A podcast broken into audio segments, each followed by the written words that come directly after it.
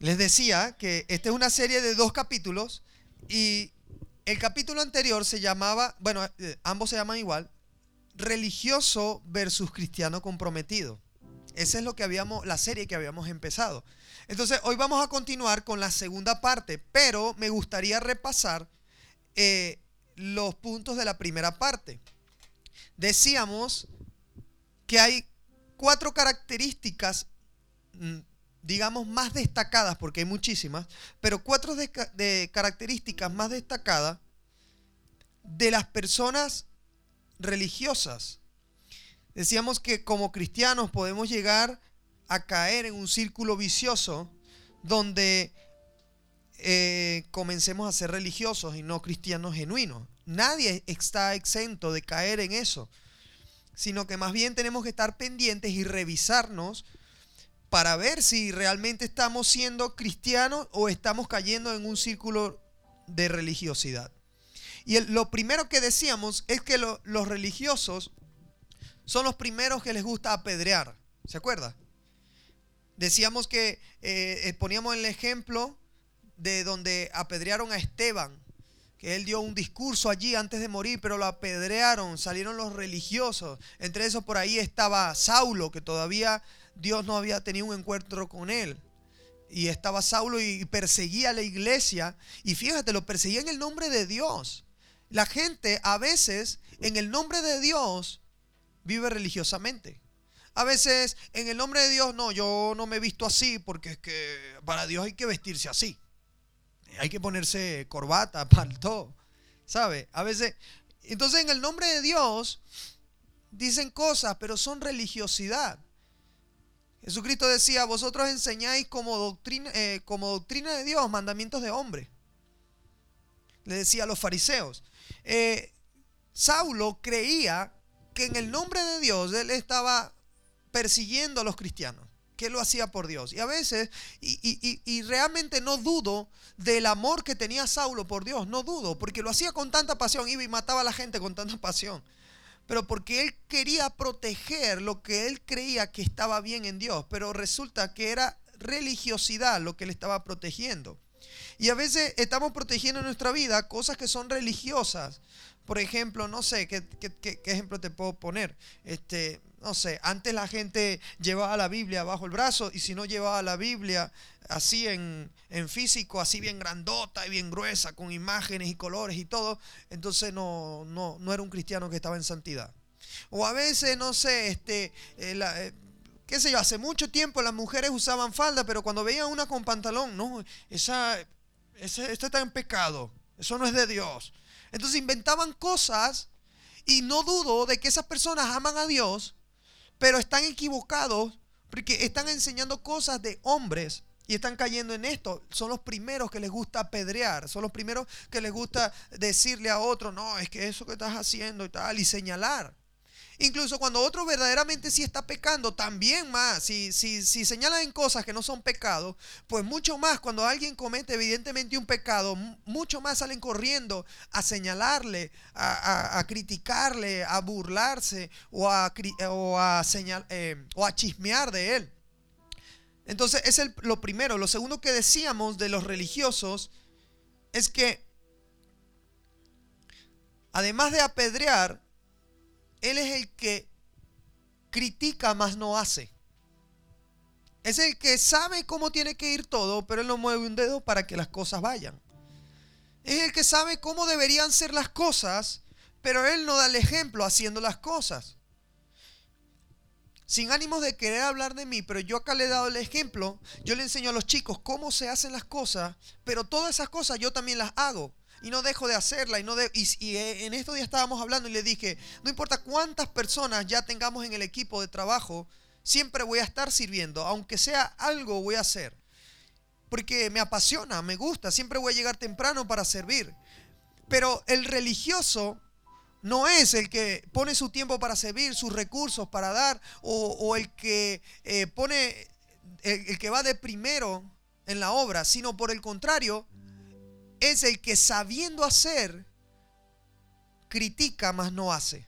Él sabe cómo tiene que ir la música, o él sabe cómo se tiene que predicar, o él sabe cómo hay que ganar las almas, él sabe el por qué unos vienen y otros no vienen, pero él no hace para que unos vengan o otros no vengan. Él no hace, no predica a las almas, él no se llena de la palabra de Dios.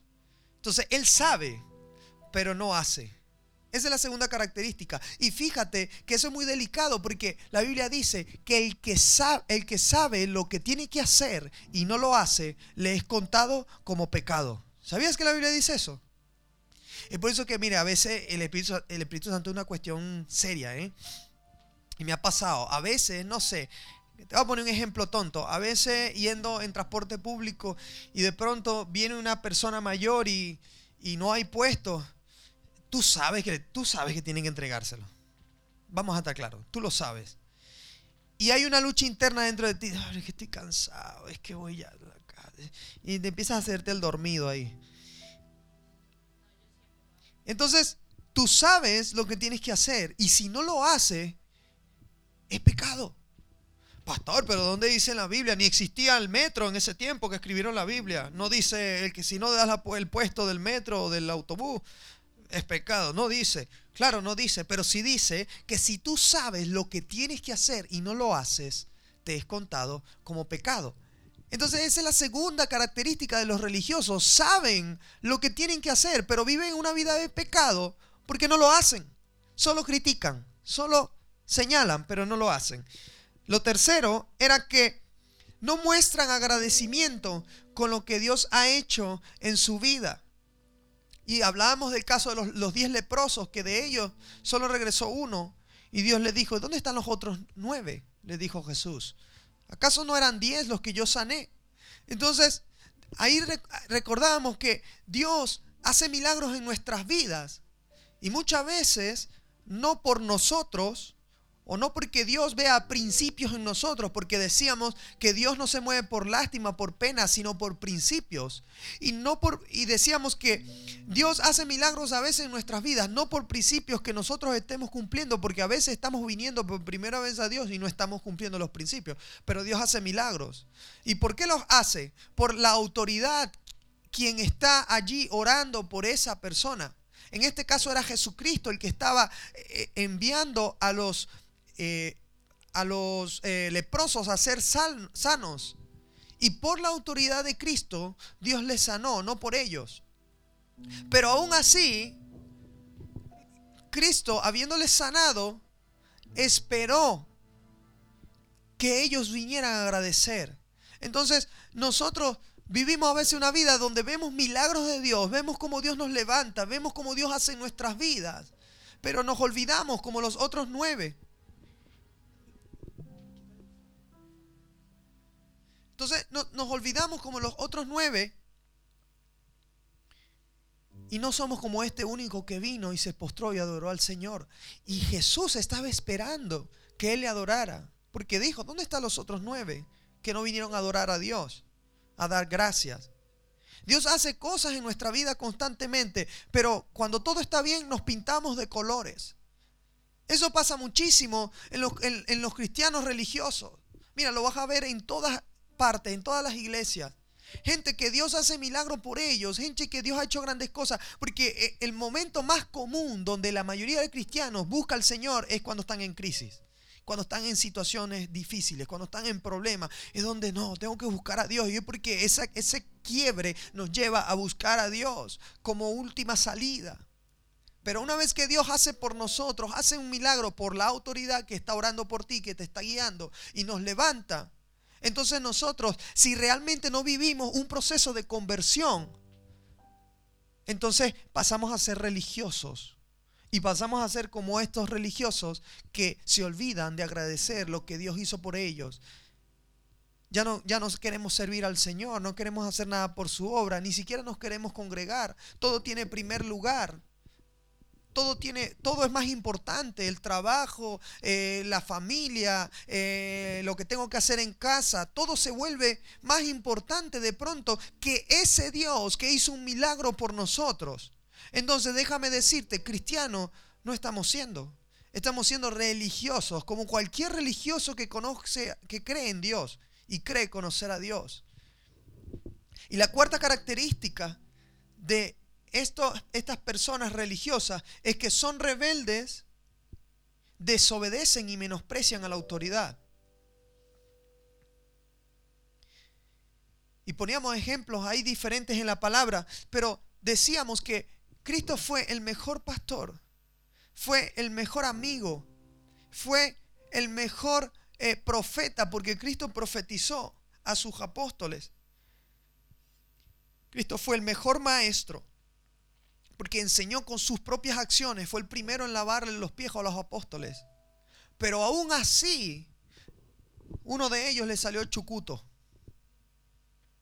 y se ahorcó. Entonces, ¿quién tiene culpa? No, el, pastor tiene culpa porque mira, se le fue esa oveja. Se le fueron los... Y cuando murió el pastor, que fue Cristo, cuando murió, y eh, antes de resucitar, todos se esparcieron y, y al resucitar ya no los consiguió. Entonces, no, bueno, es culpa de Cristo, del pastor, porque no sabe hacer las cosas. Y a veces no, nos damos cuenta que Jesús tuvo que volver a ellos y decirle, por ejemplo, a Pedro que ya estaba otra vez con la barca y pescando, decirle, Pedro, ¿me amas? ¿Me amas verdaderamente? Pues, ¿qué estás haciendo? ¿Qué fue lo que te mandé a hacer? ¿Qué fue lo que te dije que no hicieras más? ¿Y qué fue lo que te dije que hicieras a partir de ahora? Pues estás haciendo justo lo contrario. Apacienta mis ovejas. Entonces, Pedro se le había ido la emoción. Y eso le pasa a muchas personas que como se les va la emoción, como todo primer amor pasa una emoción, se les va la emoción. Entonces, dejan de aferrarse a Dios, dejan de hacer lo que Dios les mandó, aún por encima de sus emociones, y comienzan a ir a la vida anterior, como Pedro. Entonces, pasan a ser religiosos. Y la religiosidad evita que tú desarrolles el propósito para el cual que Dios te ha llamado. Y lo vemos allí en Pedro. Si Cristo no se hubiese acercado a Pedro en ese momento, no le hubiese alado las orejas y le hubiese recordado, mira, hey, yo te he llamado para ir a ser pescador de almas. Si Cristo no hace eso, probablemente Pedro nunca hubiese estado en la palabra. Nunca hubiese pasado eh, de, solamente haber sido el hombre que, que este, negó a Cristo tres veces, o el hombre que le cortó la, oreja a un centurión romano. O sea, no hubiese pasado de allí. Hasta allí hubiese llegado la historia de Pedro. No tuviéramos un libro por Pedro. No tuviéramos un libro de hechos donde Pedro fue el líder que levantó a la iglesia en principio. ¿Por qué? Porque él se había ido a vivir una vida religiosa, dándole primer lugar a lo que él antes hacía, a su vida anterior. Entonces, esa vida religiosa puede hacer que nosotros perdamos lo que Dios tiene para nosotros. No, porque es que tengo que trabajar. Es que tengo que producir, si no trabajo no como. No, es que tengo que estudiar, porque es que, o es que tengo que eh, eh, limpiar la casa, porque es que no he tenido tiempo la semana. Y yo creo que, yo creo que por faltar un domingo no pasa nada.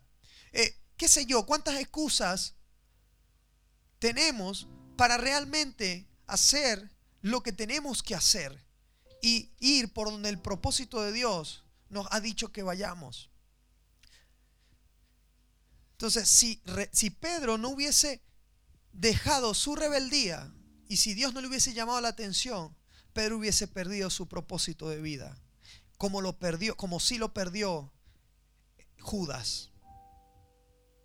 Judas se ahorcó aun cuando tenía el mejor líder, al mejor pastor, al mejor amigo, pero decidió perderse. Ya es decisión de cada quien decidir, decidir qué hacer. Entonces, esas eran los cuatro, las cuatro características más destacables de las personas religiosas. Y sabe algo, evidentemente, además de las cuatro características que te voy a dar de las personas cristianas comprometidas, o digamos las, las cuatro más destacables, evidentemente, de estas cuatro anteriores, un cristiano comprometido es todo lo contrario. Es evidente. ¿Sí o no? Pues un cristiano no apedrea. Un cristiano que sabe lo que hacer lo hace y no critica. Un cristiano que ama a Dios y a su iglesia es un cristiano que no es rebelde, que va a obedecer a sus autoridades. ¿Sí? Y un cristiano comprometido es un cristiano agradecido. Siempre va a agradecer a Dios por lo que hizo y la manera de agradecerle es adorándole, es sirviendo su obra, es expandiendo su reino, es haciendo algo por él. Obviamente esas cuatro características, lo contrario es un cristiano comprometido, eso lo sabemos. Ahora, hay cuatro características que te quiero enseñar también destacables de un cristiano comprometido. Y la primera es que el cristiano comprometido es primeramente comprometido con la transformación interna. Eso es lo primero. En el libro de Juan, capítulo 3, versículo 1, dice, había un hombre de los fariseos que se llamaba Nicodemo, un principal entre los judíos. Este vino a Jesús de noche y le dijo, Rabí, sabemos que has venido de Dios como, como maestro, porque nadie puede hacer estas señales que tú haces sino, si Dios no está con él. Y respondió Jesús y le dijo, de cierto, de cierto te digo, que el que no naciere de nuevo no puede ver el reino de Dios. Y Nicodemo le dijo, ¿cómo puede un hombre nacer siendo viejo? ¿Puede acaso entrar por segunda vez en el vientre de su madre y nacer? Y respondió Jesús y le dijo, de cierto, de cierto te digo, que el que no naciere del agua y del espíritu no puede entrar en el reino de Dios. Lo que es nacido de la carne, carne es, y lo que es nacido del espíritu, espíritu es. No te maravilles de que te diga, os es necesario nacer de nuevo. Eso es lo primero de un cristiano comprometido. Mira, y cristianos en el mundo hay así. Si, si no vamos... Eh, si no metemos denominaciones, si no enumeramos denominaciones y solo decimos cristianos, pues hay aproximadamente unos 1.200 millones de personas cristianos. Ahora mismo hay más musulmanes, hay, más de 1.500 millones de musulmanes y crecen como la espuma. A pesar de que el Islam tiene 600 años apenas, el cristianismo tiene más de 2.000 años y como que se estancó allí. Ahora, de esos 1.200 millones de cristianos, ¿quiénes son verdaderamente cristianos? Hay gente que dice ser cristiano y está perdida en adulterio, en fornicación, en robos, en, eh, bueno, pues en, en, fiesta, haciendo cualquier cantidad de pecados que van en contra de la palabra de Dios. Hasta, decíamos que en nuestros países hasta los malandros son cristianos. Creen en Dios, respetan a Dios. Entre comillas son cristianos en nuestros países que por tradición han sido cristianos, cristianos católicos, la mayoría de personas son cristianos. La mayoría ha hecho la primera comunión, la mayoría le han bautizado cuando niño. Y no, sí, yo soy cristiano y todo. Yo soy cristiano católico, apostólico y romano. O sea, todo el mundo por tradición es cristiano. Pero realmente esas personas viven conforme Dios quiere que vivan los cristianos. Es nuestra pregunta. Ahora, si tú sacas de allí los que no viven conforme como viven los cristianos, pues ya quitamos un tajo muy grande. A lo mejor de esos 1.200 millones vamos a quitar un tercio, eh, o perdón, dos tercios. Vamos a quedarnos con un tercio. A lo mejor unos 400 millones están ahí buscando ser cristianos. Pero dentro de esos 400 millones ataca la religiosidad a muchos. Y a lo mejor sí se congregan y van todos los domingos a la iglesia. Y a lo mejor también sirven a Dios en diferentes áreas. Pero son personas que no se han comprometido con dejar su viejo hombre atrás, con dejar sus viejos pecados, sus viejas mañas, las cosas por las cuales cuando se bautizó dijo, muero al mundo y vivo para Cristo, muero al pecado y vivo para Dios. Gente que sigue mintiendo constantemente. Gente que sigue eh, dudando constantemente. La duda es pecado, ¿sabías? Gente que sigue eh, teniendo odios contra otros. Aun cuando, eh, para la gloria de Dios, tengo 15 años en el Evangelio. Pero ese, no quiero nada con ese. Bien lejos con ese. Gente que sigue odiando hoy en día. Gente que sigue viviendo conforme a la carne gente que sigue en, vicios, gente que sigue en el azar, qué sé yo, en cualquier cantidad de cosas que lo llevas escondido, que a lo mejor lo haces cuando nadie te ve. Que a lo mejor, eh, sí, gloria a Dios, y vienes a la iglesia y cantas y saltas, pero luego en la semana estás haciendo cosas que tú estás seguro y estás claro que tienes que dejarlas atrás, pero no has decidido dejarlas atrás. Entonces, en resumidas cuentas, el cristiano verdadero, no el religioso, el cristiano comprometido, es primeramente comprometido con su crecimiento espiritual.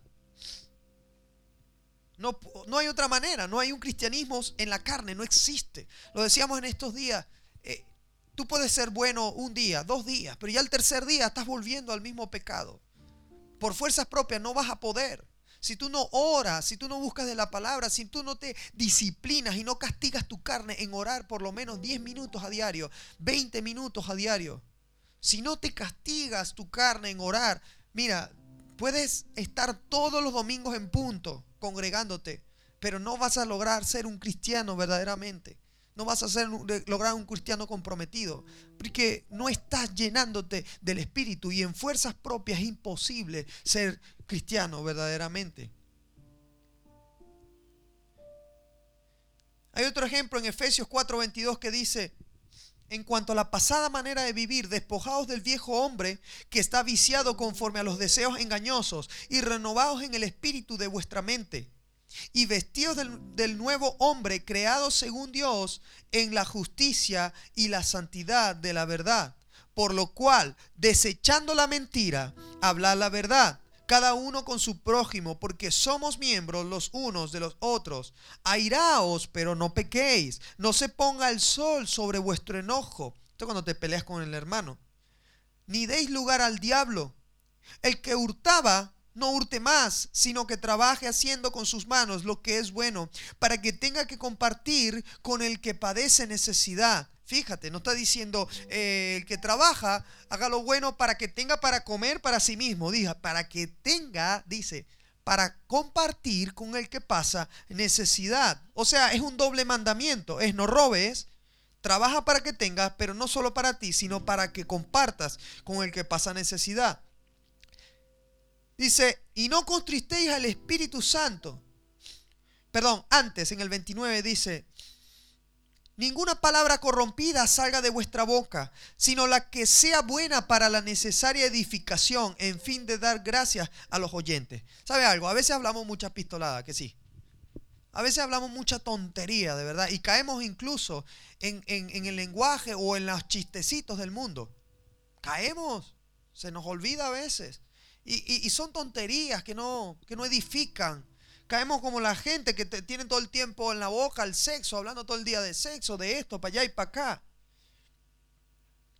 O hablando todo el día de, quién es mejor que el otro, quién tiene más que el otro, quién. Tonterías.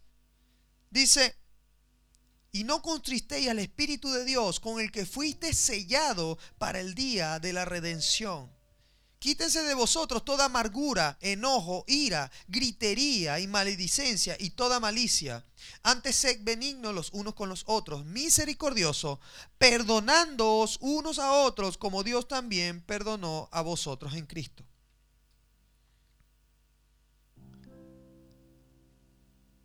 La segunda cosa que hace un verdadero cristiano, un cristiano comprometido, la segunda característica, es obediente a sus autoridades y pastores. Fíjate, en Hebreos 13, 17 dice, obedeced a vuestros pastores y sujetaos a ellos, porque ellos velan por vuestras almas, como quienes han de dar cuenta, para que lo hagan con alegría y no quejándose, porque esto no es provechoso. Romanos 13 dice, sométanse toda persona a las autoridades superiores, porque no, no hay autoridad sino de parte de Dios, y las que hay por Dios han sido establecidas. De modo que quien se opone a la autoridad, a lo establecido por Dios resiste, y los que resisten acarrean condenación para sí mismos. Fíjate quien se opone a la autoridad, a Dios directamente, resiste. Y ahí habla cualquier tipo de autoridad. Pero, eh, pero también te estaba leyendo que Hebreos, Pablo en Hebreos nos manda a sujetarnos a nuestros pastores porque ellos velan por nuestras almas como quien ha de dar cuentas ante Dios. Es por eso que yo siempre les digo, mira, vamos a arreglar esto, vamos a, conversar esto, no se puede dejar pasar el tiempo, porque si viene el Señor, yo no quiero que el Señor me vaya a reclamar, porque cuando me pida cuentas, como dice ahí, como quien ha de dar cuentas, cuando Dios me pida cuentas, yo no quiero que Dios me diga, mira, eh, tú no le enseñaste a fulano que tenía que perdonar. O tú no le enseñaste a Mengano que tenía que diezmar. O tú no le enseñaste a, Perencejo eh, que tenía que dejar de mentir. O tú no le dijiste a Sudano que estaba eh, cometiendo fornicación a estar acostándose por ahí con todo el mundo. Y a lo mejor él amaba a Dios, pero no lo sabía y no se lo dijiste. Y como no se lo dijiste, eso recae sobre ti. Yo no quiero que Dios me diga eso. Al contrario, estoy pendiente siempre de enseñar a las personas. Y hoy en día las personas están tan acostumbradas a vivir su vida como les da la gana, que se molestan cuando uno les enseña. Y eso que uno les enseña por debajito, con mucho cariño, con mucho amor, con mucha delicadeza. Y aún así la gente salta como, como el aceite caliente cuando le colocan agua. Pero la Biblia dice ahí, sujetaos a vuestros pastores, porque ellos están encargados de dar cuenta a Dios por vuestras almas. Entonces, cuando usted vea que su pastor le llama la atención por algo o le dice, no solamente cuando le llama la atención, sino cuando usted cree que está haciendo todas las cosas bien, pero no ha obedecido, a, algo que el pastor le ha dicho semana tras semana, mes tras mes, haz esto, haz esto, por favor estudia esto, prepárate en esto, eh, recoge esto, o qué sé yo, eh, eh, lee la palabra, haz el connect time, ora todos los días aunque sea 20 minutos. Si tú estás dejando de obedecer cuando el pastor te está dando esos consejos, déjame decirte, no te estás sujetando a la autoridad. A la iglesia vienen montones de religiosos siempre. En la iglesia hay de todo. En la viña del Señor, como dice el dicho, hay de todo. Hay gente que, que es cadocha. ¿Te acuerdas? Un cadocho. Un cadocho, el que se reúne nada más cada ocho días. Y se olvida de Dios en la semana. Y viene el domingo y está ahí como fiel cadocho de primerito, todos los domingos. Pero en la semana se olvidó ser cristiano. También hay gente que ora todos los días hace su conectading todos los días, pero tiene odios y rencores en su corazón contra alguien. Y va a la iglesia todos los domingos. También hay gente que va a la iglesia todos los domingos, pero no obedece al pastor. No, yo en eso que me está diciendo, no, a mí no me toquen eso. Eh, sí, muy bonito todo, pero hasta ahí. Yo voy, me siento y a mí no me digan cómo tengo que vivir mi vida, porque yo vivo mi vida como yo quiero. Entonces no estamos haciendo nada. Si comenzamos a pasar colador, que no es la idea, pero si nosotros hiciésemos un experimento de pasar colador, o el Señor lo hiciese, porque Él es el juez justo, yo creo que muy pocas personas quedarían en la iglesia. Y es que estamos en últimos tiempos y la Biblia dice que estarán dos en el campo, uno será tomado y el otro será dejado. ¿Sabe algo? Aún de la iglesia que proclama al Señor, que se reúne todos los domingos, aún de esa iglesia, la mitad de esa iglesia no se va a salvar con el Señor. ¿Sabía usted eso? Eso lo dice la Biblia. Muchos se quedarán para el lloro y crujir de dientes. Muchos tendrán que sacrificar su propia vida luego en una tribulación para poder salvar su, su alma. Por haber vivido una vida religiosa, por haber creído que ir los domingos a la iglesia le iba a salvar, o por haber creído que cantar cuatro coros todos los domingos le iba a salvar. Entonces va más allá de solamente venir a la iglesia. Un cristiano comprometido es obediente en todo a sus autoridades, a sus pastores. Y sabe algo, no tiene que ver con la, obediencia, no tiene que ver con, tu autoridad, tiene que ver contigo. Y yo le he puesto ejemplos. Dios puede poner sobre ti autoridades, pastores, líderes, que no saben lo que están haciendo. Y Dios lo está probando, lo está haciendo para probar tu corazón. Porque, vuelvo y repito, nosotros no nos sujetamos por quien es el que esté siendo la autoridad. Nosotros nos sujetamos porque es un principio sujetarnos, porque sabemos que Dios ejerce autoridad en Él. Que es Dios a través de Él. Por eso es que nos sujetamos. Da igual la experiencia que tenga nuestra autoridad. Da igual si tiene 40, eh, 50 años de pastor o apenas acaba de empezar. Da igual si tiene, fíjate, en la palabra estaban menospreciando a Timoteo, otro gran expositor de la palabra de Dios, otro gran eh, eh, pastor que ganó montones de almas junto a Pablo. Y luego Pablo cuando le dejó, porque Pablo tenía que seguir su camino, Pablo le escribe una carta y le dice, ¿sabes qué, Timoteo? Que ninguno te tome en poco, que ninguno te menosprecie o te subestime por ser joven, sino al contrario, sé ejemplo tú para ellos.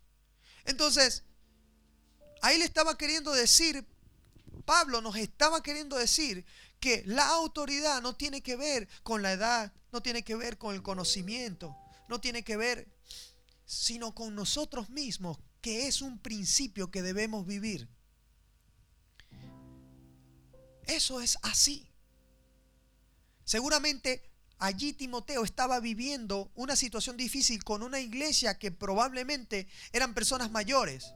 Probablemente eran personas que venían del judaísmo y se acaban de convertir al Señor, pero seguían siendo religiosos. Tenían teniendo situaciones en las que ellos creían, no, es que no, es que ese pastor es muy joven. Ese pastor... Y, según estudios, Timoteo tenía entre 25 y 30 años. Por ahí estaba. Imagínate si tuviese 25. No, es que ese pastor... No, es que yo mejor... Es que yo le hago caso a pastores de, de 80, de 90, porque ya tienen experiencia. Pues déjame decirte, no has aprendido lo que es la autoridad, porque no tiene que ver con quién es la autoridad, sino contigo, con el principio de sujetarse con el principio de dejarse enseñar, dejarse aconsejar.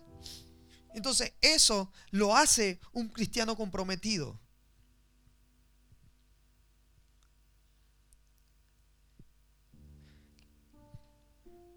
Lo siguiente o la siguiente característica de un cristiano comprometido es, es, que es amante de lo que Dios ama y restaurador. Vamos a ir rápidamente en este punto. Gálatas 6, Versículo 1 dice, hermanos, si alguno fuere sorprendido en alguna falta, vosotros que sois espirituales, restaurarle con el espíritu de mansedumbre, considerándote a ti mismo, no sea que tú también seas tentado. ¿Sabe algo? Este, este punto es como prácticamente el contrario del punto de los religiosos donde son los que arrojan la piedra, ¿sí o no? Este es precisamente lo contrario. Este ve a alguien que está en dificultad y no le juzga no le señala, se acerca a él y le dice, oye, Pepito, Perencejo, estás pasando por esta situación, ¿qué te parece si, si oramos? ¿Qué te parece si buscamos en la palabra alguna que te podamos ayudar? Se le acerca allí, así sea a solas o con otro. Le dice, oye, mira, te he visto un poco en esto decayendo. ¿Qué te parece si oramos a Dios y, y te ayudo? ¿Qué te está pasando? Cuéntame. Yo le pregunto algo. Yo creo que a todos me he acercado para aconsejarle en algún momento. ¿Yo me he acercado a, apedrearle? ¿Será que me he acercado a juzgarle? ¿O me he acercado a burlarme o a, decirle, eh, no sé, religioso, pecador, hijo del diablo, te vas para el infierno? Incircunciso. Pero en broma. Yo me he acercado a usted a, machacarle, señalándole cuando está haciendo mal las cosas. O me he acercado a usted con amor, a, enseñarle cómo dice la palabra que hay que actuar.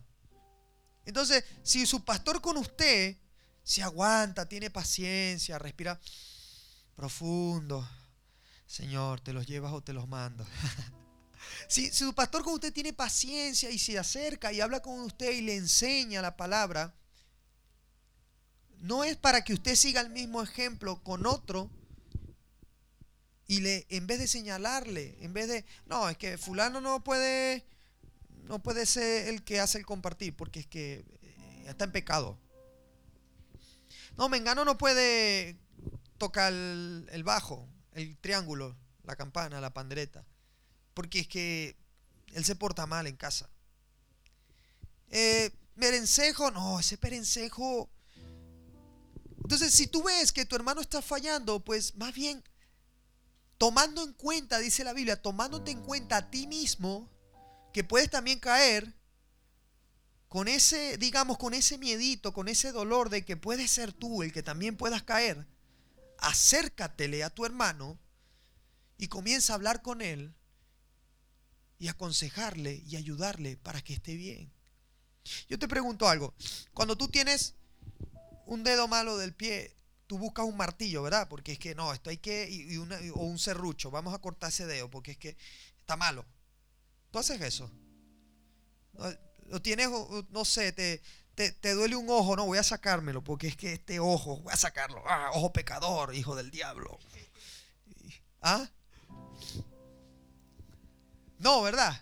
Esta lengua que se eschimo, voy a arrancármela. Ah, fuera aquí, lengua del diablo. Usted se hace eso, usted se mutila. Usted se mutila cuando usted, cuando usted, algún miembro de su cuerpo está enfermo. ¿Qué hace usted? Bueno, lo primero debería ser orar al Señor, ¿no? Pero luego, ¿qué hace usted? Va al médico. Si, si, es un golpe, le pone cremita allí y no me lo toque. Y lo protege con algo, ¿sí o no? Entonces, ¿por qué cuando cae tu hermano lo mutilas, le pasas serrucho, le das con el martillo, lo arrancas del cuerpo? ¿Por qué? Ah, ¿te das cuenta? Es lo mismo. Es que mira, Dios es perfecto y Cristo es perfecto. Por eso es que comparó la iglesia de Dios con un cuerpo tal cual. Porque cuando un cuerpo tiene un miembro que, que, se adolece, todo el cuerpo se adolece. Y todo el cuerpo debe cuidar de ese miembro. Por eso yo les digo, tengan paciencia con los que están viendo por primera vez, mándenle un mensajito.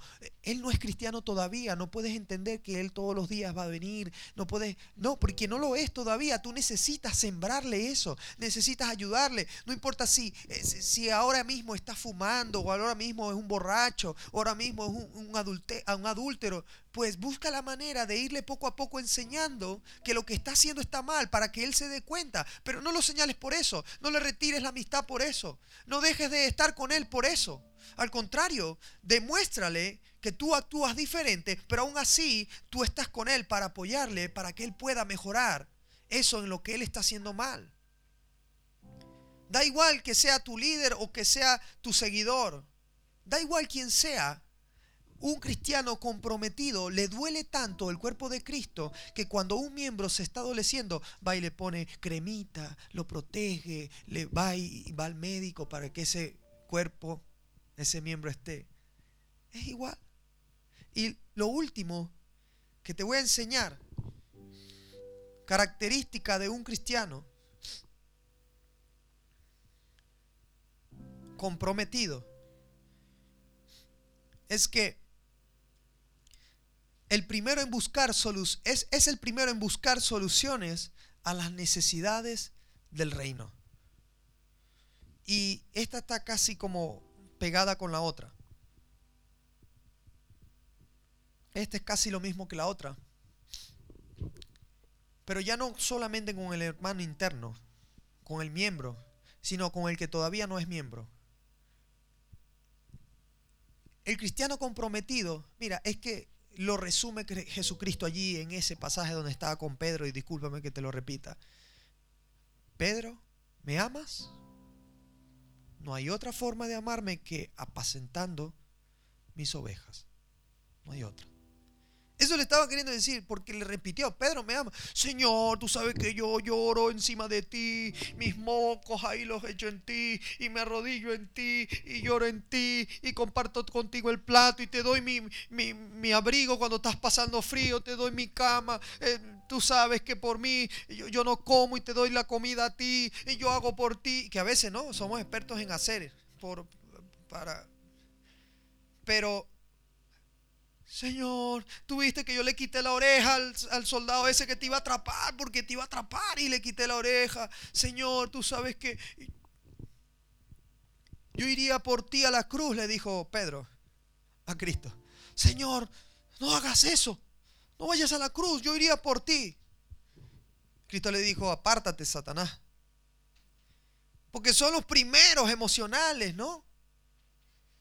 Pero Cristo le dijo luego, Pedro, no hay otra manera, no existe manera alguna en la que tú me puedas amar que no sea apacentando mis ovejas.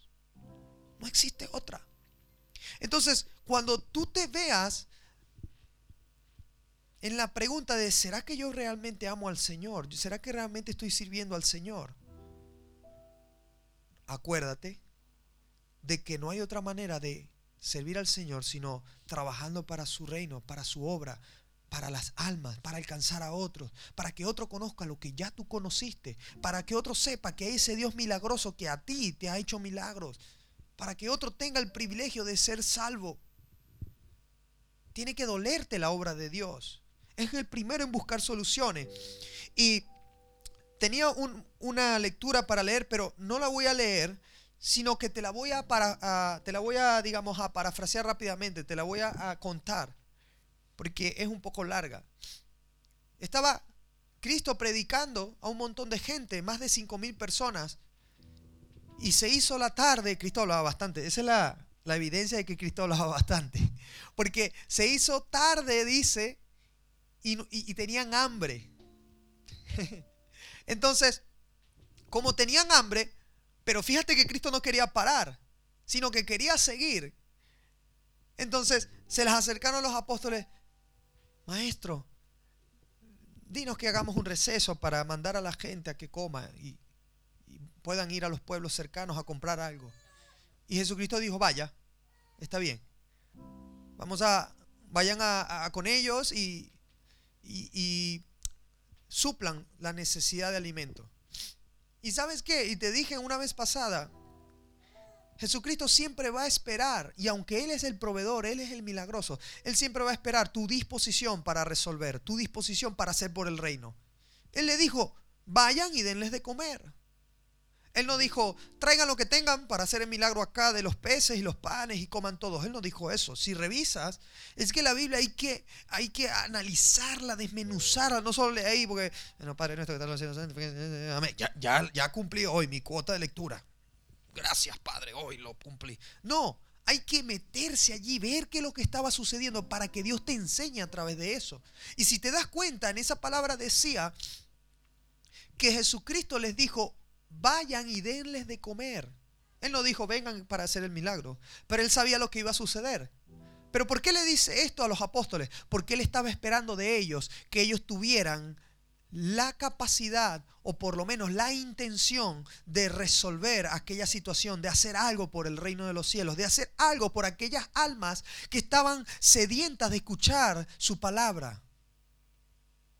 Dios siempre va a esperar por ti para que tú hagas por el reino de los cielos. Si tú quieres ser verdaderamente un cristiano y no un religioso, tú necesitas hacer algo por el reino de los cielos. Necesitas servir a Dios, no venir y solamente sentarte. Necesitas en la, semana invitar a personas, no solamente venir tú. Necesitas en la semana estar pendiente por los que han venido, mandarles un mensaje. Necesitas orar por ellos, decirle, oye, ¿por qué situación estás pasando? Mira, yo voy a orar por ti y vas a ver que vamos a ver un milagro de Dios. Porque hasta el pastor está orando por eso. Entonces si nos juntamos ya somos más. Vamos a orar por esa situación.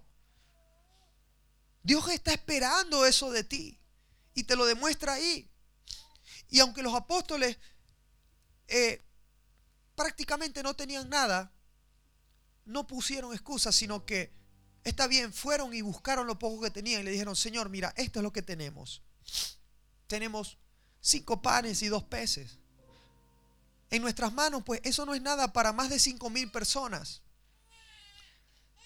Pero yo sé que en tus manos esto es infinito. Entonces, entonces resulta ser que después de que ellos pusieron lo que tenían, pusieron su tiempo, su disposición, obedecieron a hacer algo por el reino de los cielos, entonces Jesucristo vino y hizo el milagro. Tú quieres ver milagro multiplicación en tu vida, trabaja para el reino de los cielos. ¿Quieres ver que tu vida se ensancha? Trabaja para el reino de los cielos.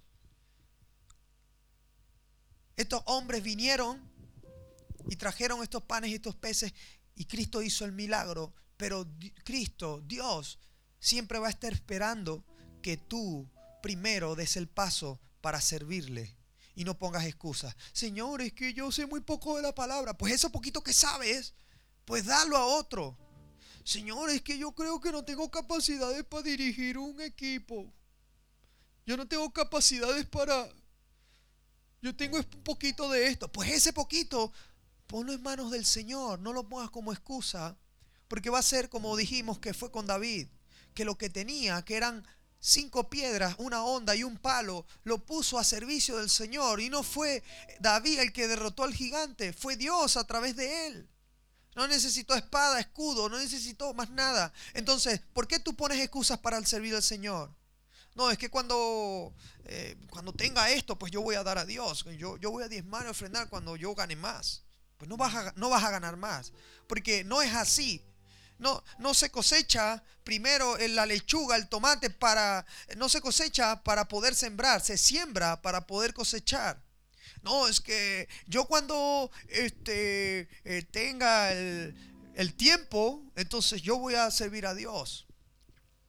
Pues no vas a tener nunca tiempo. El enemigo siempre te va a enredar en una cosa y en otra. Y vas a estar así saltando y saltando. Y nunca vas a tener tiempo para servir al Señor.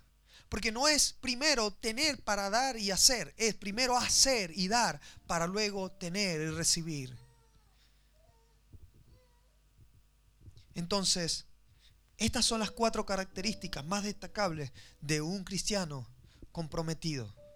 ¿Te vas a pasar al bando de los comprometidos o te quieres quedar en el bando de los religiosos? Porque en el cielo, déjame, déjame decirte, no va a haber ni un solo religioso. Y es que Cristo dijo, en aquel momento, cuando estemos allá, muchos vendrán diciendo, Señor, en tu nombre echamos fuera demonios, en tu nombre sanamos enfermos, en tu nombre y en tu nombre. Y en tu nombre pegamos un grito de júbilo. Y en tu nombre vinimos todos los domingos a la iglesia. Y en tu nombre, y en tu nombre. Y yo les diré, apartados de mí, hacedores de maldad, al fuego eterno. O sea que si hay gente que es cristiana, entre comillas, que conoce a Dios, que ama a Dios, pero lo ama de la manera incorrecta, porque viven una vida de religiosos y por lo tanto con el dolor del corazón de Cristo les va a decir, apartaos de mí, hacedores de maldad. Anoche hablaba con alguien y le decía, sí, Dios es amor, es verdad pero Dios también es fuego consumidor. Es un amor que no se entiende por los seres humanos. Es un amor que con su fuego te consume lo malo que tengas, porque quiere purificarte. Que te pasa por el molino porque quiere un producto acabado de ti. Que te pasa por el... Entonces, o somos religiosos o somos cristianos comprometidos. Póngase de pie.